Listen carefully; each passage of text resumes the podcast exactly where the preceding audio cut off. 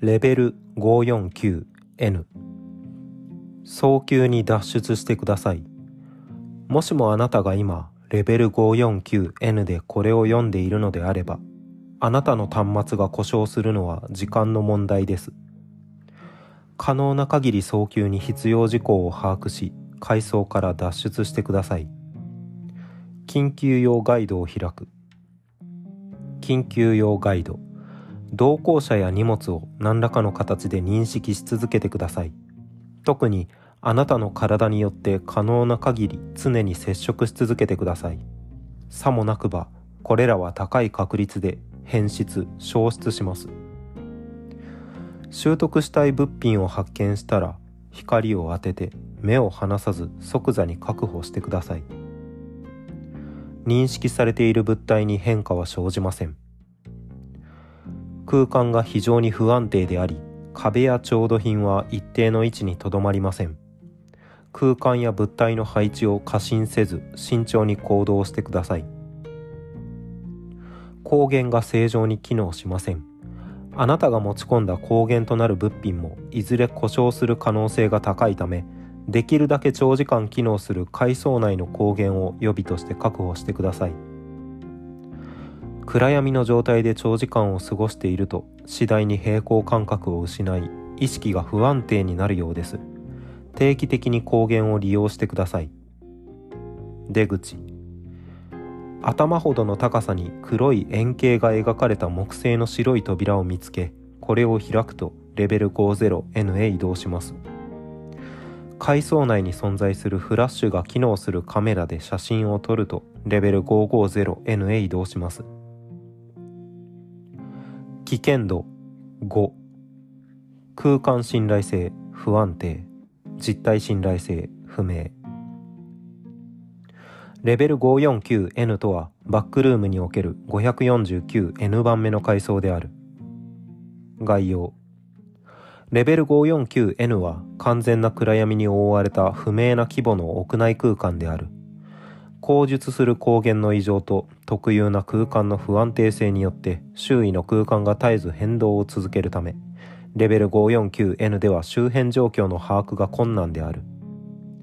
不安定に流転する環境を暗闇が覆い隠すことによって放浪者の精神にかかる負荷が大きい階層の一つとして数えられる。失踪者も少なくないため慎重な行動が必要である。レベル 549N の構造は集合住宅の内部に類似しているが屋外空間や窓の類は一切発見されていない。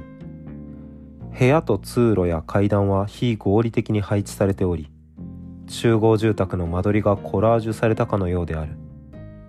水平方向にも上下方向にも明確な規模の限界は確認されていないがどこにもつながらず引き返すしかない部屋や通路がよく見られる。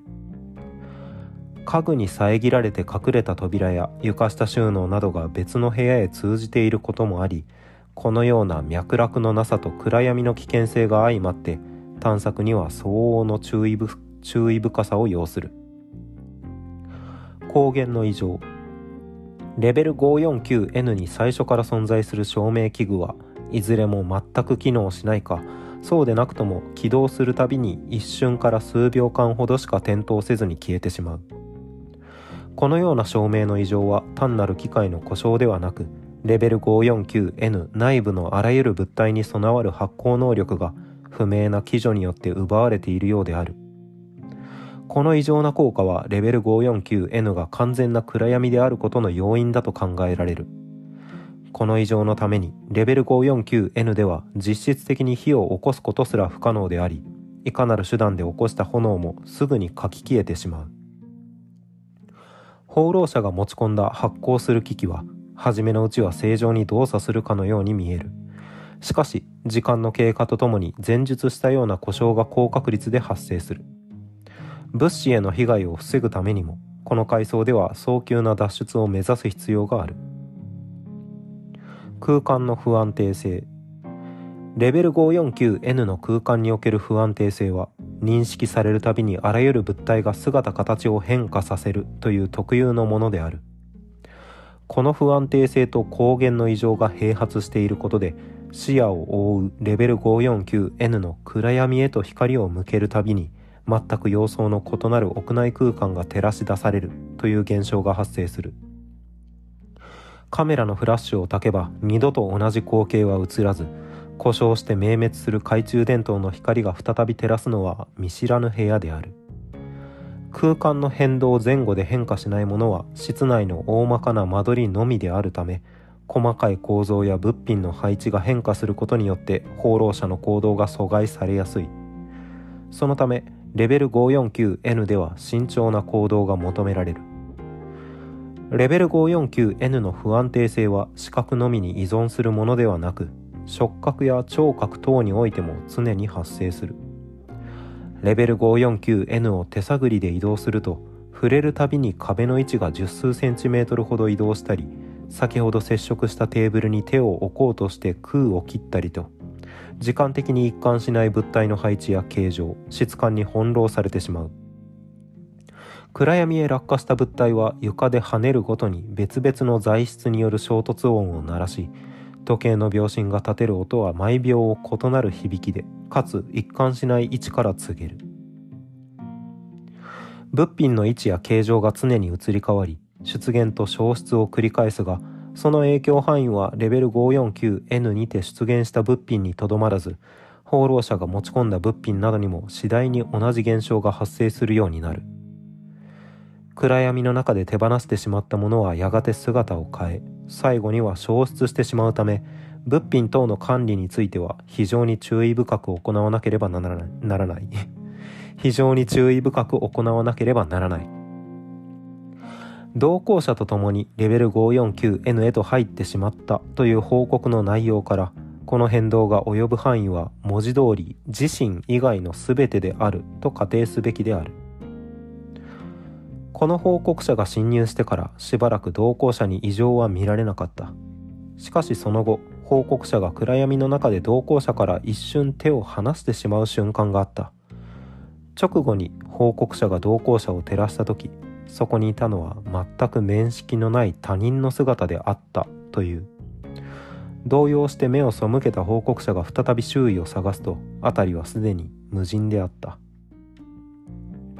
心身の変調レベル 549N の暗闇の中で長い時間を過ごしていると次第に平行感覚が曖昧になっていき立っていることが難しくなると報告されている。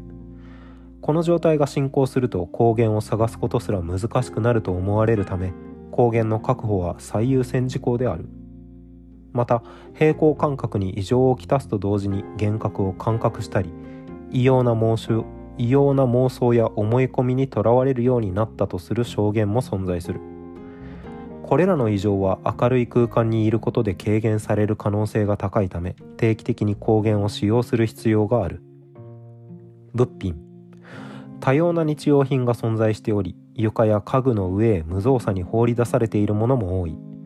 これらの物品は総じて生活感を感じさせるような配置であるが机の上へ積み上げられた雑貨類の間に飲料が入ったままのグラスが埋もれているなど不自然な配置が散見される。物品は空間変動の影響を強く受けるため見失ったものは二度と見つからないと考えた方が良い。この不安定性によって必要な物資の調達はやや困難である。機器類は照明機能を除いて正常に機能するものが多く特に冷蔵庫などは食料の入手元として有用である。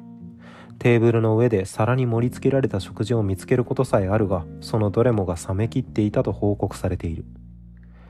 入り口と出口階層への入り方。暗い場所でライトを短い時間だけ消灯し次に点灯した時にはすでにレベル 549N へ移動していたとする報告が比較的多い。移動が発生した場所としてレベル 213N の物置部屋。やレベル 303N にて発生した極端に暗い夜の屋外。レベル 317N における照明も映像も真っ暗な上映室などが報告されている。このような移動の発生に法則性は見出されていない。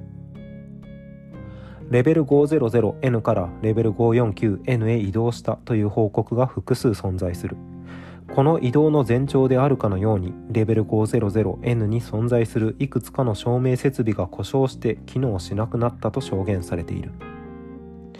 階層からの出方頭ほどの高さに黒い円形が描かれた木製の白い扉を見つけこれを開くとレベル 50N へ移動する。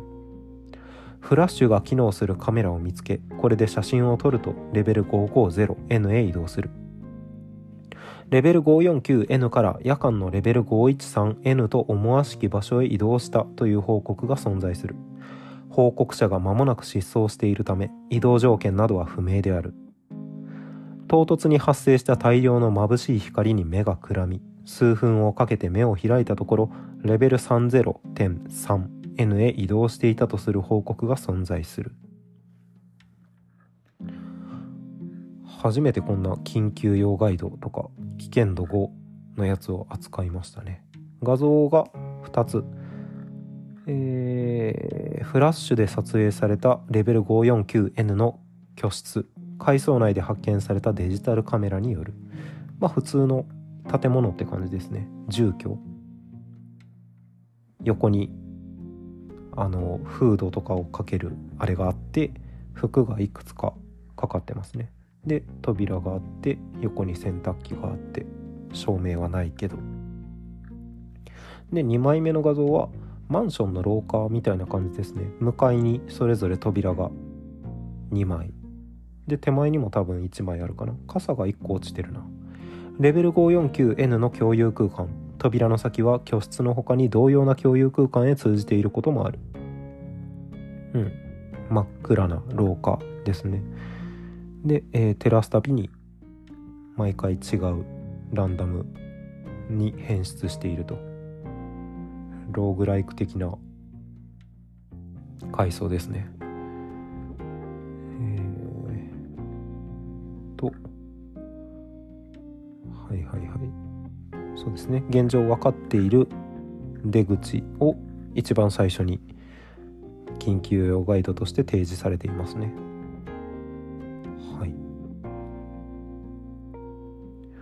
500とか 55N とか 5, 5階層が多いな。